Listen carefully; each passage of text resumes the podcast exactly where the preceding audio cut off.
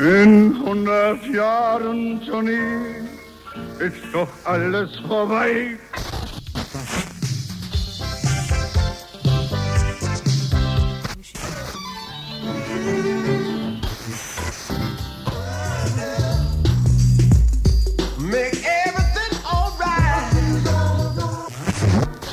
mild. Meinen milden Verdauungshelfer. Hm. Qualität ist das beste Rezept.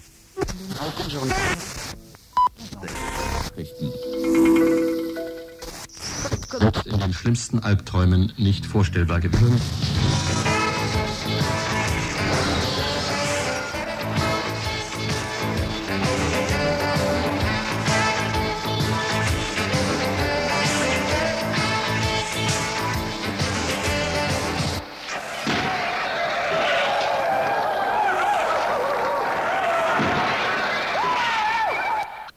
Ja, hallo, hier ist das Montagesinfo vom 16.09.91, Redaktion Louis Hinz.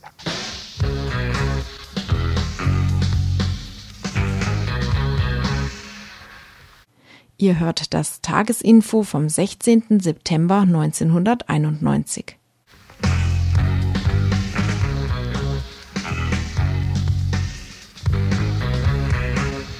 Ja, das Hallo im Dreiklang. Das Info dauert heute circa na, 30 Minuten. Ihr werdet überrascht sein oder nicht. Viele von euch wissen warum. Das liegt am Konzept des Montagesinfo. Wir wollen montags nämlich nicht das Info mit irgendwelchen Beiträgen auffüllen, die nicht ausreichend diskutiert sind. Deshalb heute nur 30 Minuten und die schon mal recht kritisch von der tontechnischen Qualität her, jedenfalls der eine teilweise.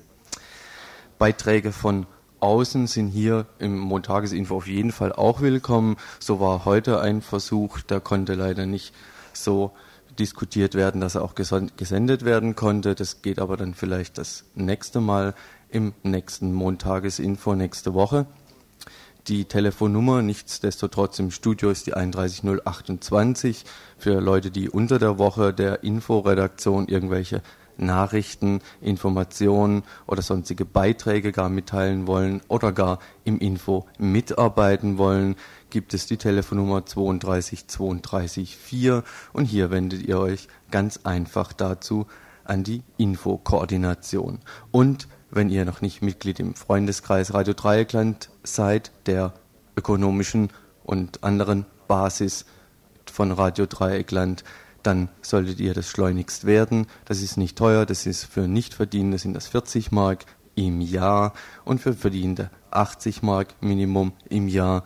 Werdet also Mitglied im Freundeskreis. Die Telefonnummer ist die 30 40 7 Tag und Nacht.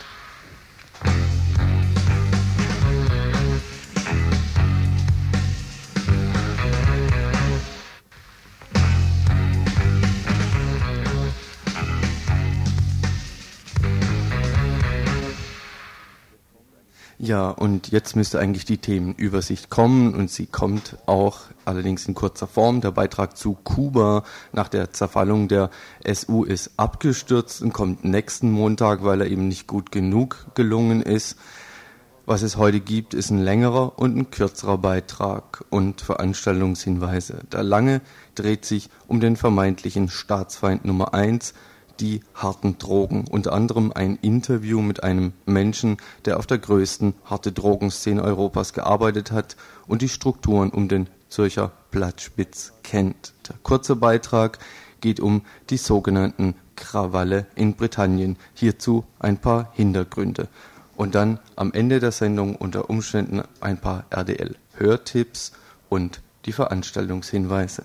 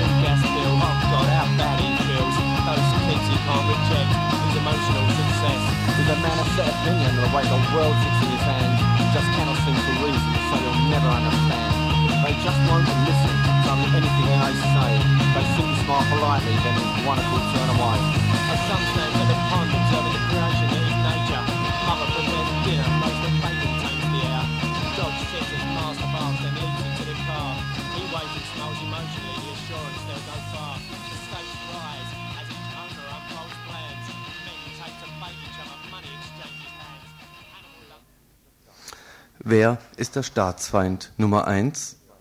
Standen für die zwei vergangenen Innenminister der BRD, Baum und Zimmermann, nach deren Aussage die zwei Staatsfeinde noch gleichwertig an erster Stelle, so nennt der jetzige die sogenannten Drogen eine noch größere Herausforderung als den von ihm so bezeichneten Terrorismus. Wenn für solche, solche Leute etwas eine Bedrohung darstellt, dann sind meistens Privilegien in Gefahr dann spielen die menschlichen Schicksale nicht die zentrale Rolle. Drogen sind immer und überall in verschiedener Weise ein gesellschaftliches Phänomen. Keinen Grund gibt es erstmal, diese zu bekämpfen, solange kein erheblicher Schaden an Leben und Verstand entsteht. Wichtig ist demzufolge eine Differenzierung. Inwiefern ist eine Droge integrierter Bestandteil einer Kultur, was sind die individuellen, was sind strukturelle Ursachen für den Konsum von Drogen, wann ist der Konsum selbst bestimmt oder bestimmbar, wer nimmt sich wann das Recht heraus zu erklären, welche Drogen für wen akzeptabel sind. Wie vieles in diesem und in anderen Ländern wird von den Herrschenden bestimmt, was legitim ist, was in ihren Kram passt. Drogenpolitik ist hier nur eine Verteidigung ihrer Interessen, ihrer Privilegien. Gleichzeitig bestimmen sie die gesellschaftlichen Rahmenbedingungen, welche zunehmend Menschen zu Ersatzdrogen greifen lässt. Ersatzdrogen gemeint als Drogen, mit denen fast unumkehrbar ein mehr oder weniger selbstbestimmtes Leben nicht mehr möglich ist. Oft eine Art Lebensersatz, eine andere Welt, beschissener kann's nicht mehr werden. Wen wundert's da, wenn die Herren Innenminister den Kampf gegen Drogen gleichstellen mit dem Kampf, mit dem Kampf gegen politischen Widerstand? Beides betreiben sie mit, dem gleichen, mit den gleichen Mitteln, mit Gesetzen, Strafverfolgung und Repression. Rahmenbedingungen werden von dieser Seite nicht diskutiert. Es stünde dann eben schlecht um den Apparat. Drogenpolitik heißt hier vor allem erstmal Kontrolle, also Machterhalt. Drogenpolitik ist das Wegtun der Abhängigen von Ersatzdrogen, das Kasernieren oder das Einknasten, das Vertreiben und das Verdrängen. Im Endeffekt fürs Klo sind Initiativen wie Methadonprogramme und Therapien, wenngleich individuelle Erfolge, wenn auch selten, erkennbar sind. In Freiburg und Umgebung mit seinen na vielleicht tausend Ersatzdrogenabhängigen verstärkt sich gerade die offene Fixerinnenszene und damit auch die Zahl der wohnungslosen Junkies. Stadt und Land basteln, wenn überhaupt, wenig anders zu erwarten, an den Symptomen herum. Motor für irgendwelche Bemühungen ist, wenn überhaupt, nur die sogenannte Beschaffungskriminalität. Aber da werden zuerst mal noch höhere Zäune und Mauern gebaut. Diese sind billig. Und für das Gewissen wird eine Drogenberatungsstelle unterstützt die Feuerwehr vor der Kapitulation. In einem Interview mit einem Abhängigen wird in einem Freiburger Anzeigenblatt gar das Klischee vertrieben, mit Haschisch finge alles an, wodurch vorher schon, wo doch vorher schon Kaffee gewesen sein muss und noch vorher die Geburt. Eine Zäsur in der Gefährlichkeitsskala zwischen Alk und Haschisch zu machen, ist viel zu undifferenziert ist der Joint doch längst fast überall integriert, ohne Umschwung auf eine Ersatzdroge übelsten Charakters. Auch linke Zusammenhänge haben das Thema noch nicht ausführlich thematisiert. Nur eines ist hier klar. Age-Dealer raus. Die wohl größte offene, harte Drogenszene in Europa ist der Platzspitz in Zürich in der Schweiz. Nicht uninteressant für hier sind die Vorgänge um die Szene dort, wie wir von Felix in Zürich hören, der länger arbeitend mit der Szene zu tun gehabt hat. Was heißt offene Drogenszene?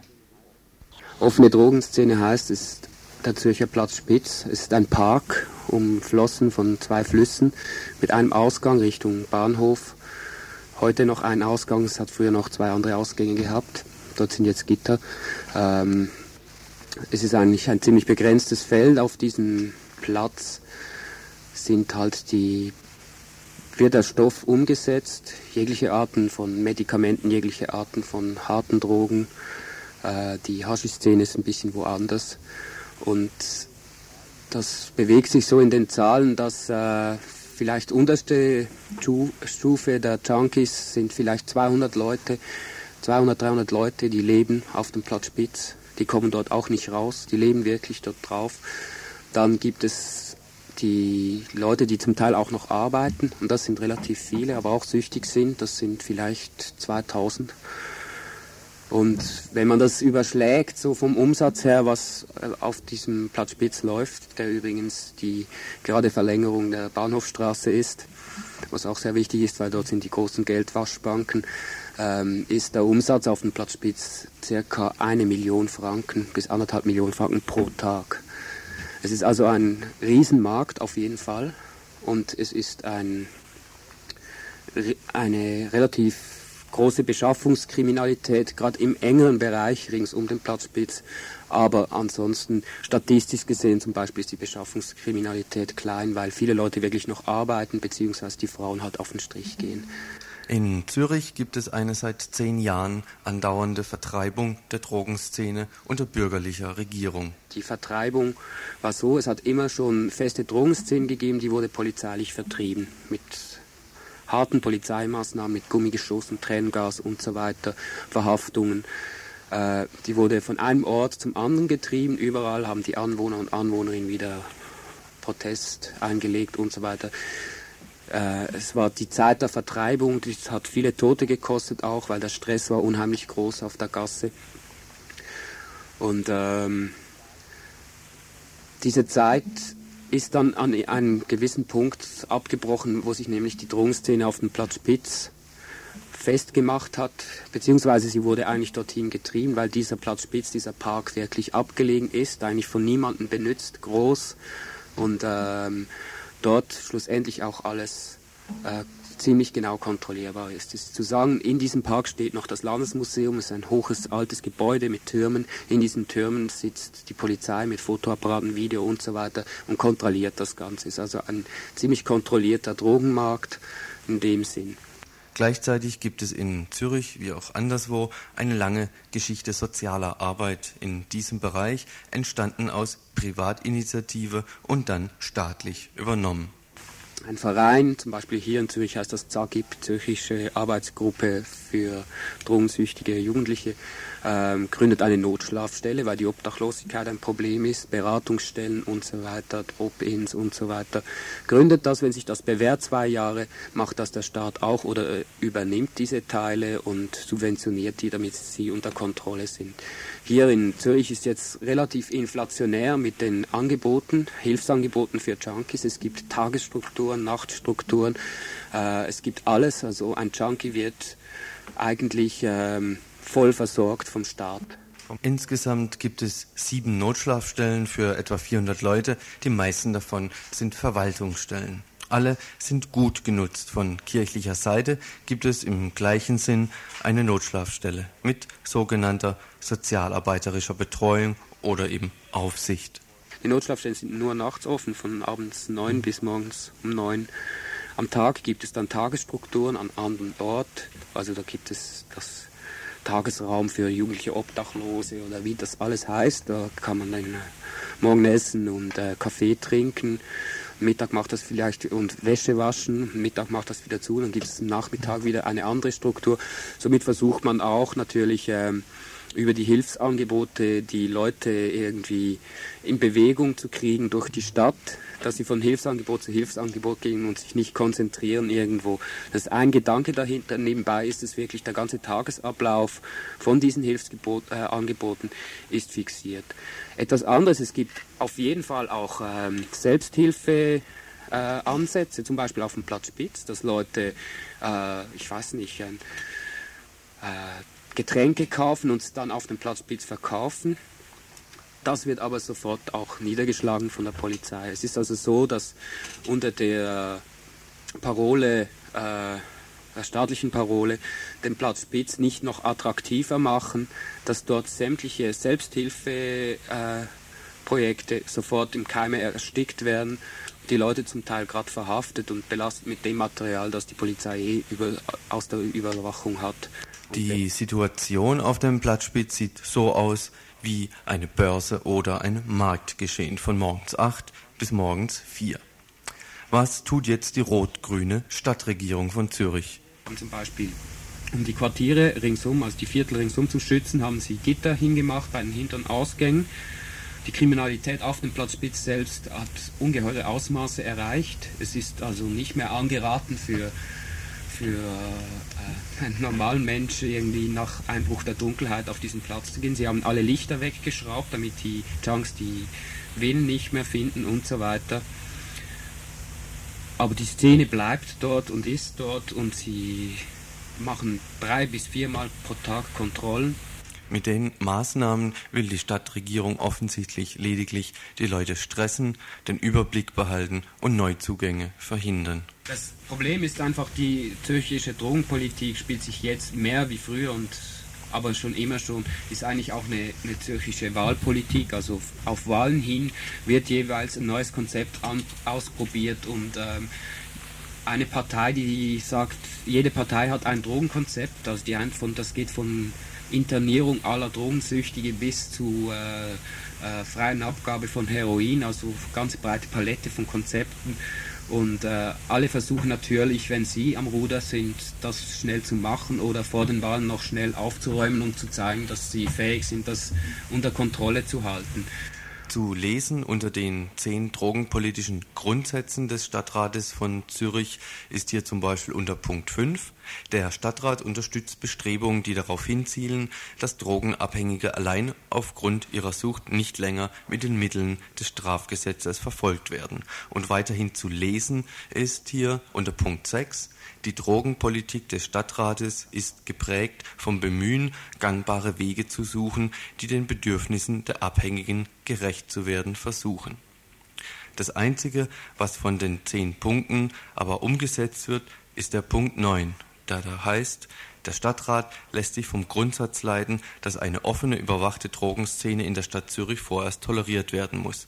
Er hat indessen folgende Maßnahmen beschlossen, die die Attraktivität des Verbleibens in der Drogenszene plattspitz und gleichzeitig die Sogwirkung vermindern soll.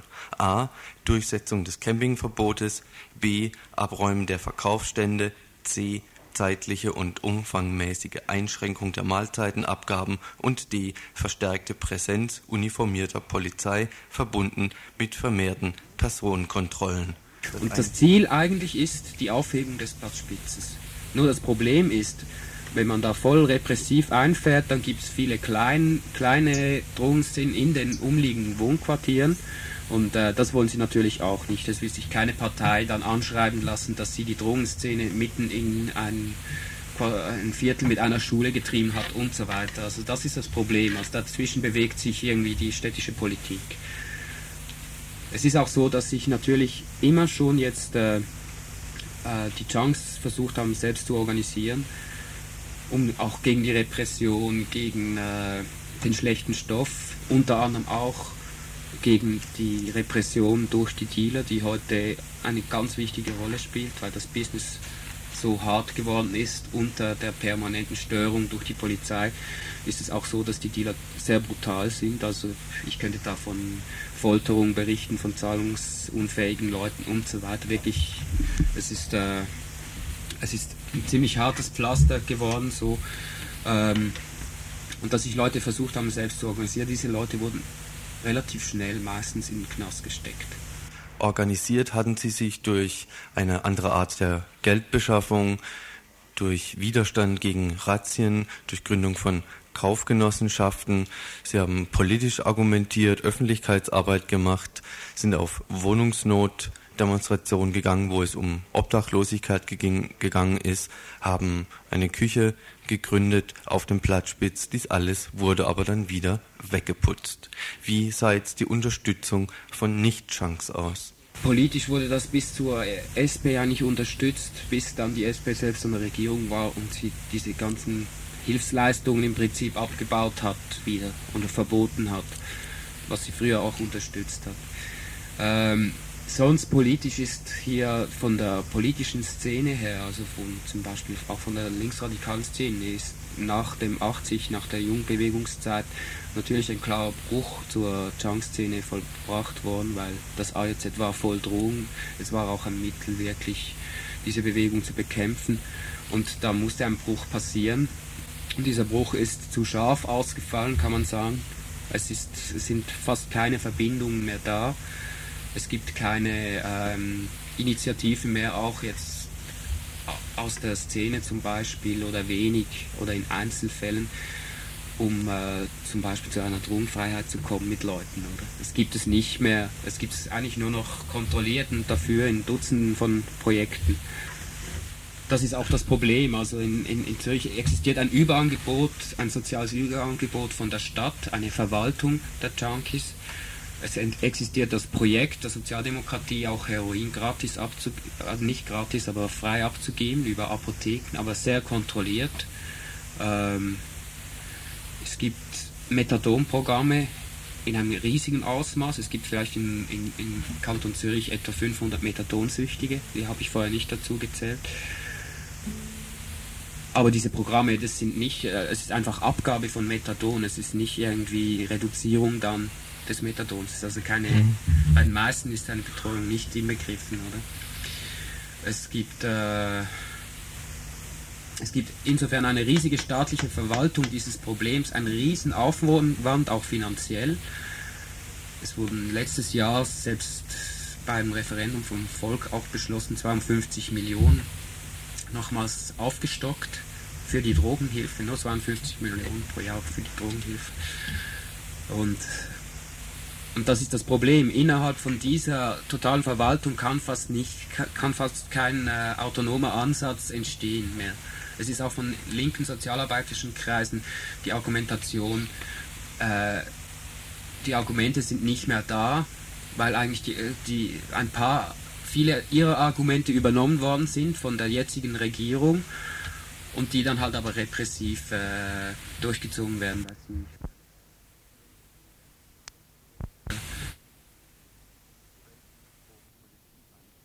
Welchen drogenpolitischen Ansatz hat jetzt zum Beispiel Felix in Zürich?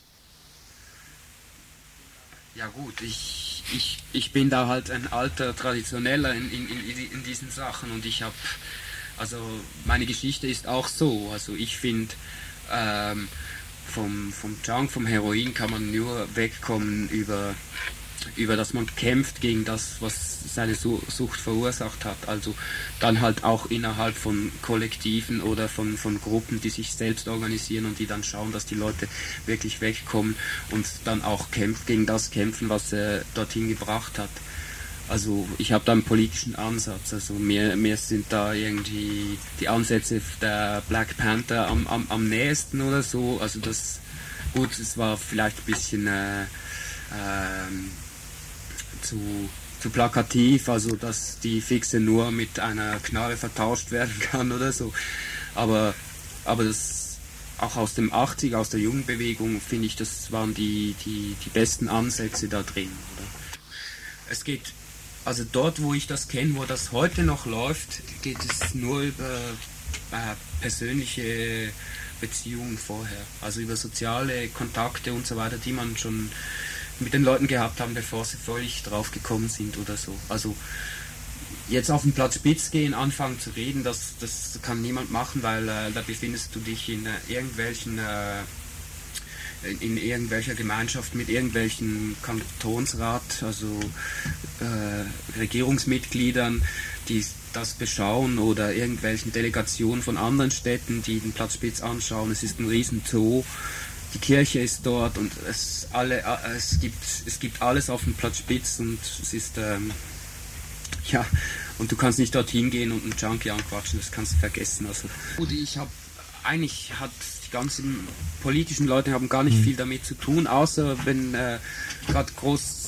repressive Wellen wieder da sind, wo man sich dann halt einsetzt dafür. Und das ist ein bisschen das Problem. Mhm. Also die linken Sozialarbeiter und Arbeiterinnen, die, die, die radikale Linke setzt sich für die Junks ein in dem Moment, aber das ist von außen. Und es ist, äh, man organisiert auch ein Fest oder man macht eine Demo oder so, bezieht das ein in die Häuserdemos, aber die Junks sind nicht dort. Sie können auch nicht dort sein, weil äh, ihr Job ist zu stressig. Die haben gar keine Zeit dafür, oder? Und äh, insofern ist, ist das ein bisschen nebenher. Also es gibt viele, äh, es gab eine Zeit, da war jede Demo hat am Platz Spitz geendet, um darauf hinzuweisen, hier, also Obdachlosigkeit, da, was, was ist los und so weiter. Aber sie hat dort geendet. Es gibt, es gibt Lösungen, es gibt, ähm, es gibt wirklich auch Bemühungen, da Lösungen zu finden. Es wurde eine leerstehende Fabrik besetzt ähm, im Frühling, die Wohlgrot-Fabrik, ein Kulturzentrum eingerichtet. Es, gleichzeitig setzte eine große Repression ein auf die Chunks und die Bullen haben die Leute, die Chunks, direkt dort hineingetrieben, dorthin verwiesen. Geh dorthin, geh in die Wohlgrot, dort hat es Platz, hast ein Dach über dem Kopf. Also war die Situation wieder so, man hat ein neues Kulturzentrum besetzt und so weiter, fängt an das aufzubauen, kommt das ganze Drogenproblem rein. Gut, wie waren die Lösungen? Es gibt ein Wohnhaus, dort wohnen auch Junkies drin, die sind aber voll aktiv jetzt in der Fabrik. Es gab dann auch eine Halle, die war so ein Schlafraum von Junks und die wurde jetzt geschlossen diesen Sommer. Es ging nicht mehr. Also es, äh, die Junks und der Deal wurde auch rausgeschmissen zum Teil. Aber man hat wirklich wieder versucht, von neuem, oder? Trotzdem viele Leute gesagt haben, ja, wir haben schon früher schlechte Erfahrungen gemacht mit so Dingen, das äh, wirklich, wirklich neu anzupacken. Und ich glaube, es geht auch es geht auch im Moment nicht so anders, weil das Bestimmende hier in Zürich ist nicht, äh, es ist die Drogenpolitik der Regierenden, der Parteien und alles ich vielleicht auch noch sagen muss, also dass man sich das noch ein bisschen vorstellen kann, äh, was Platzspitz ist. Also man muss sich vorstellen, es gibt in einem anderen Viertel gibt es den Drogenstrich. Es ist, das ist eine ganz brutale Geschichte auch so. Also es ist auch das Problem zum Beispiel, dass äh, Frauen äh, nicht in Notschlafstellen gehen können, weil, die, weil sie erst morgens um drei fertig sind mit der Arbeit.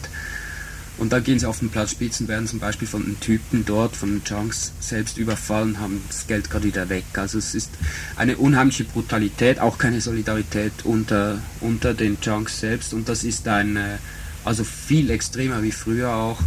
Und das ist zurückzuführen auch auf genau diese Verwaltungsmaßnahmen äh, gekoppelt mit Repression. Also diese Zuckerbrot und Peitsche, dieses Zuckerbrot und Peitsche-Teil, das hier wirklich mit zig Millionen durchgezogen worden ist, das hat natürlich die Leute auch korrumpiert bis ins Letzte. Äh, es wird, es hat jetzt zum Beispiel in dieser besetzten Fabrik hat es endlich also ein Haus in dieser besetzten Fabrik ist die Frauennotschlafstelle und das funktioniert. Und das ist wirklich auch ein, eigentlich der Beitrag dazu, oder? Die Frage, wie das weitergeht, äh, es wird in, in, in keiner Notschlafstelle wird äh, die Drogensucht thematisiert. Das ist einfach so und das wird akzeptiert.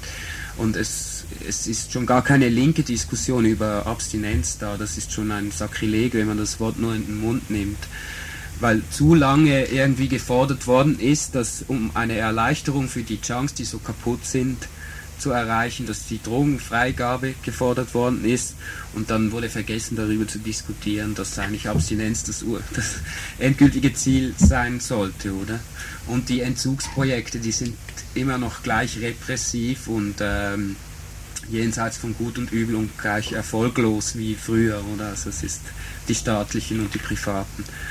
Also da, da gibt es auch ein linkes Defizit zu der Diskussion. Auch, auch die Linke versucht äh, Konzepte zu bringen, die sicher nicht funktionieren, weil sie ziemlich pragmatisch sind. Die Rechte dagegen formiert sich neu. Sie gründet Bürgerwehren gegen die Drogenszene, gegen Häuserkampf, gegen den Widerstand allgemein.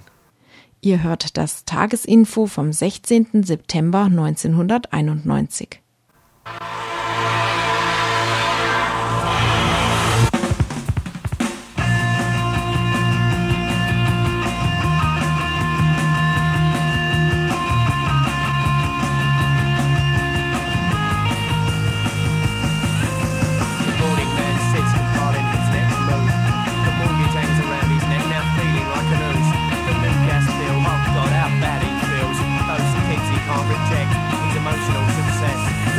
set opinion that the way the world sits in his hands just cannot seem to reason, so he'll never understand. They just won't listen to anything I say. They simply smile politely, then wonderful turn away. As some stand and can't determine the creation of nature. Mother prepares dinner, most of bacon takes the air. Dog sits and master bars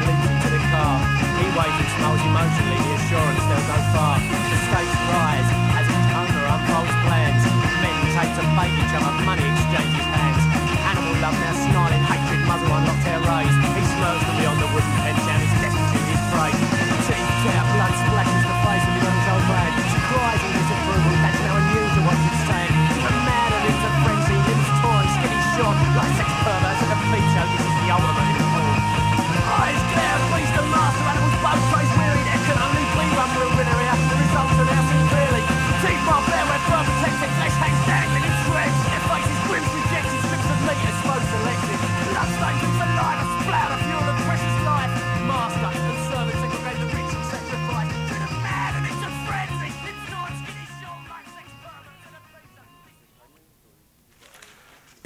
Britannien, so ist überall zu hören und zu lesen, gibt's mal wieder sogenannte Krawalle. Wie das?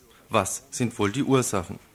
Für Ökonomen befindet sich Großbritannien in einer sogenannten Rezession und die Unruhen sind vergleichbar mit denen, die Anfang der 80er Jahre während der sogenannten letzten Rezession stattfanden. Die sogenannten Unruheherde sind vor allem verarmte Gegenden, wo die Arbeitslosenquote sehr hoch ist. Diese kann da 30 bis 25 bis 35 Prozent hoch sein. Es handelt sich oft um sogenannte Hochhaussiedlungen, die in den 60er und 70er Jahren gebaut wurden und die sich in Ghettos umgewandelt haben. Oft wagt sich die Polizei selbst nicht mehr während der Dunkelheit in diese Siedlungen, die sogenannten No-Go-Areas, da sie ihre eigene Sicherheit nicht gewährleistet sieht. Die jetzigen sogenannten Unruhen unterscheiden sich von denen vor zehn Jahren darin, dass sie sogar noch weniger als politisch erkennbar sind und in der Öffentlichkeit praktisch als rein destruktives Verhalten gesehen werden. Die Unruhen sind keineswegs geplant oder koordiniert, aber sie scheinen sich dennoch da gegenseitig auszulösen, wo die erwähnten Bedingungen vorliegen. Britannien hat derzeitig eine konservative Regierung mit dem Prime Minister John Major, dem Nachfolger von Margaret Thatcher. Gegenwärtig hat diese Partei 40 Prozent aller Stimmen in Meinungsumfragen. Es gibt da noch zwei Oppositionsparteien, die Labour Party, die Hauptoppositionspartei mit etwa 37 Prozent und die SDP, die Liberalen. Die Konservativen sehen sich als Law and Order Partei, die Labour Party sieht sich mehr als die Partei für die Unterprivilegierten und die SDP steht irgendwo in der Mitte. Entsprechend werfen sich die Parteien gegenseitig vor, Gewalt rechtfertigen zu wollen oder nicht sehen zu wollen, dass die Ursachen in materieller Armut liegen, je nachdem, welchen Standpunkt sie haben. Das Innenministerium hat jetzt sogar eine Studien, Studie anfertigen lassen, die die Ursachen der Unruhen analysiert. Danach sind Jugendliche besonders gefährdet, die in Familien wohnen, die kriminelle Tendenzen aufzeigen, in Familien wohnen, die familiäre Probleme haben und Familien und große Familien, die unterschiedliche Leistungen in der Schule erbringen, die die Schule schwänzen und die Eltern haben, die entweder extrem streng oder extrem nachlässig sind.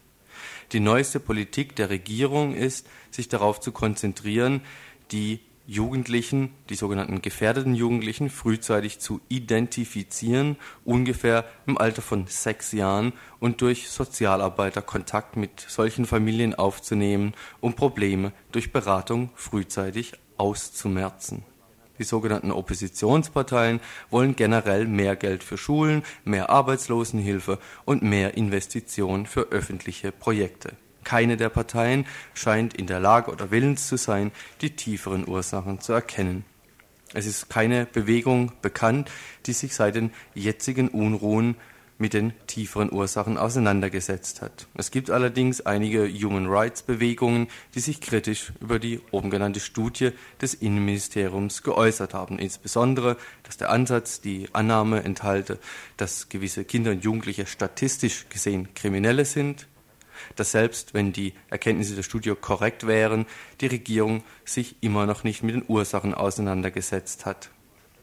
Dass die Jugendlichen so wenig Unterstützung in der Öffentlichkeit finden, scheint daran zu liegen, dass sie keinerlei politische Message haben und kein politisches Bewusstsein darstellen. Parteien haben mehr die Wahlen im Auge als kontroverse und deshalb politisch potenziell riskante Analysen durchzuführen. Alle Analysen sind daher notgedrungen oberflächlich. Die Unruhen zeigen auf, dass sie hauptsächlich das Resultat von Frustrationen sind. Das heißt, die Jugendlichen sehen keine Alternative zu ihrem destruktiven Verhalten. Die Parteien seien nicht ernsthaft an Änderungen interessiert und persönlich werden Jobs als Ventil in einer Rezession mit hoher Arbeitslosigkeit als Alternative gesehen. Die Entwicklung der Ghettos hat zu extremer Isolation geführt und man ist nicht wirklich an Vorgängen außerhalb der Ghettos interessiert. Daher keine politische Aktivität, keine Motivation, Änderungen herbeizuführen.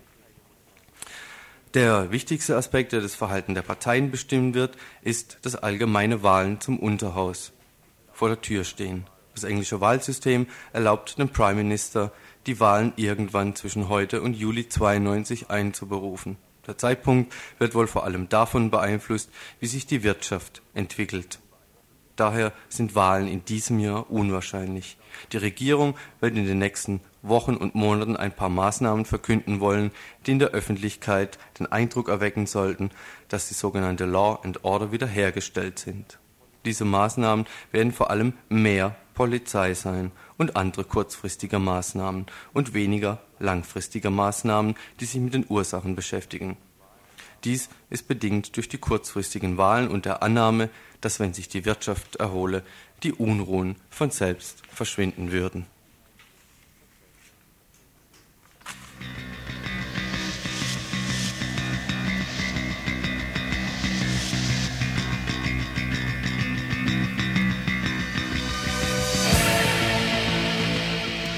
Die Rundfunk-Hörtipps auf Radio Dreigland für die Woche.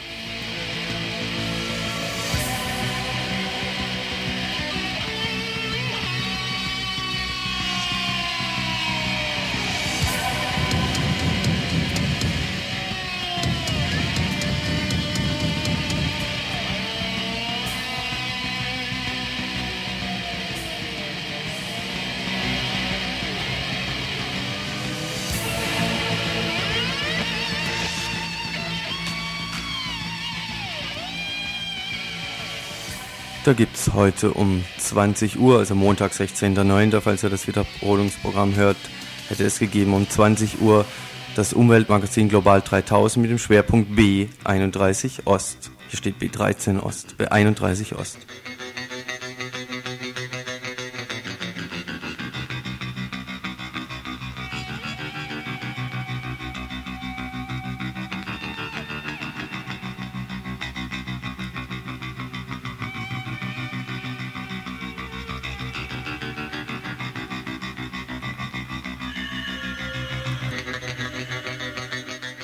Und noch ein anderer Hinweis, die Themen des Infos vom Dienstag, den 17.09. liegen leider heute nicht vor, aber ein anderer Hinweis für Dienstag 16 Uhr macht Amnesty International Sendung, steht hier, das stimmt aber nicht, sondern die Frieger, alles zum Thema Mutterschutz, Erziehungsgeld und Erziehungsurlaub, Dienstag 17.09. um 16 Uhr.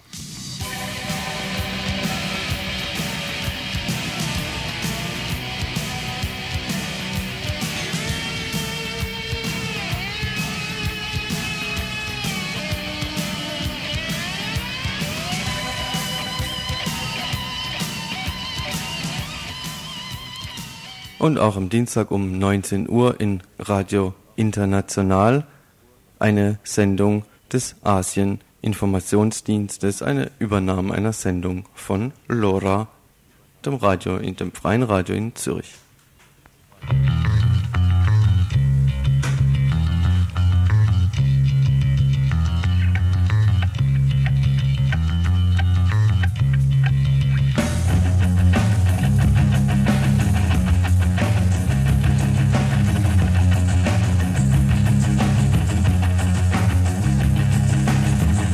Ausgewählte Hinweise auf Termine und Veranstaltungen von heute Abend und danach.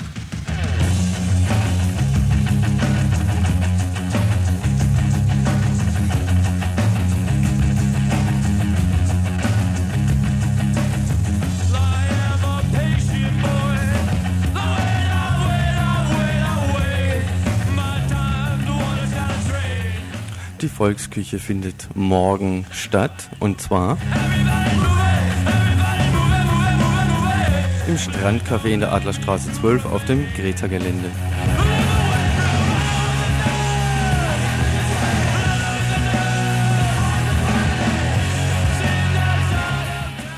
Am Donnerstag, 19. September, 20 Uhr im Friedrichsbau, machen die unabhängigen Frei Frauen Freiburg eine Veranstaltung, und zwar der Arbeitskreis Stadtentwicklung der unabhängigen Frauen Freiburgs. Am Donnerstag im Friedrichsbau um 20 Uhr zum Thema Verteilung der Franzosen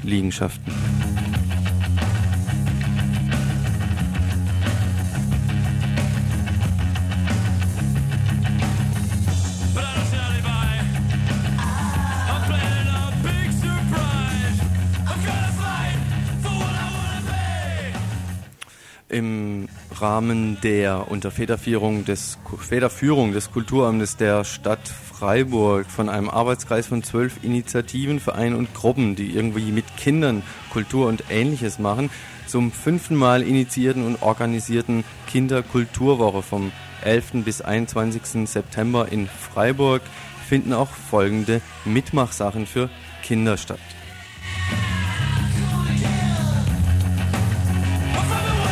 Am Dienstag, 17. September um 15 Uhr in der Ausländerinitiative Fauler Straße 8 im Grün in Freiburg. Da gibt es den Ländertag Afghanistan für Kids ab 8 bis 12 Jahren. Tänze, Kochen, Ornamente, Kunst und Information aus Afghanistan. Ob auch ein afghanischer Freiheitskämpfer ausgestellt wird, damit ist wohl nicht zu rechnen. Afghanistan mitmacht halt Dienstag, 17. September, 15 Uhr in der Ausländerinitiative in Freiburg, Fauler Straße 8. Anmeldung unter Telefonnummer Freiburg 40 55 55.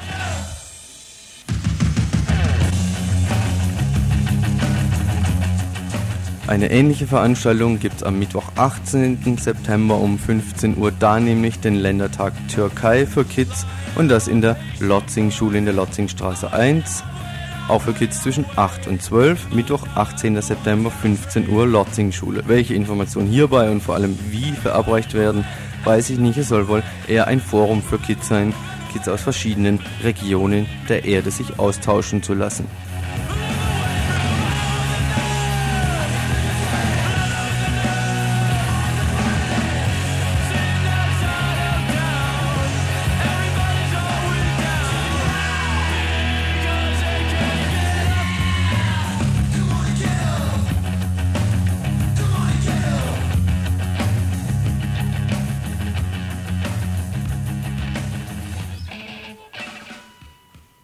Ihr hört das Tagesinfo vom 16. September 1991. Ja, das war für heute das Montagesinfo. Redaktion Louis Hinz. Ciao.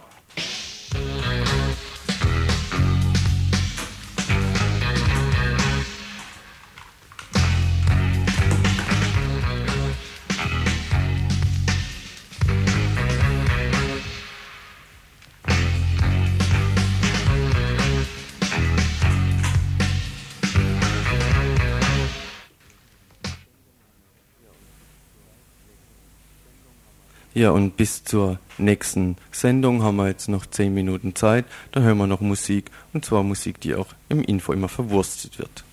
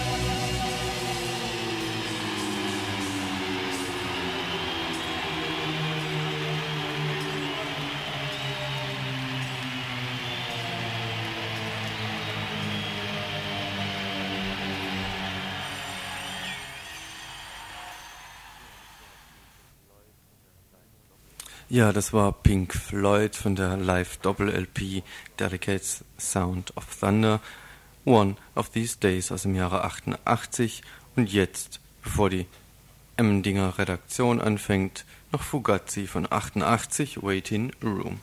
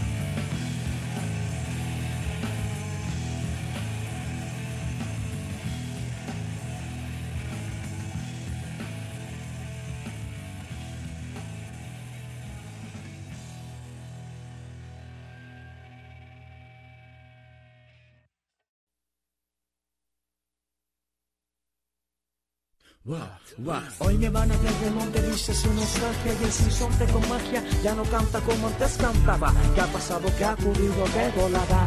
El mal le consigue con ahora salada. Tradición que se respeta, un pueblo buscando una meta, vivir para dar. Temprano desde preescolar, palabras fuertes y bonitas, me sobra tiempo si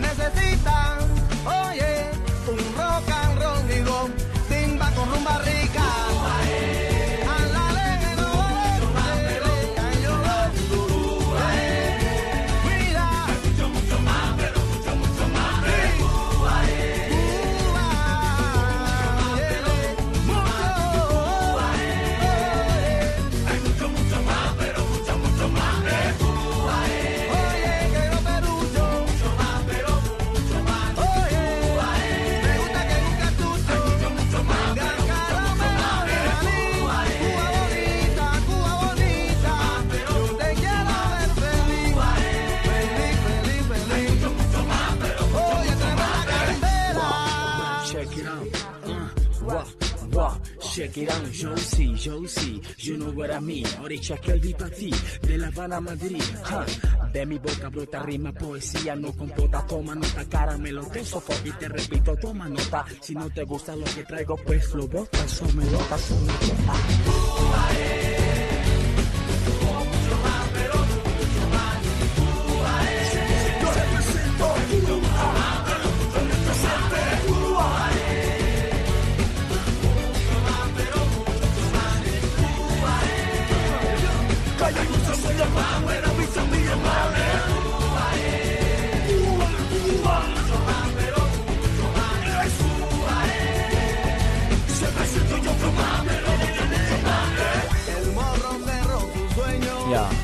Esperanza aquí vino detrás, ja. Un chico puso el empeño. Aquí La Habana no aguanta más. La vida flota en el agua. Entre mentira Agua y verdad.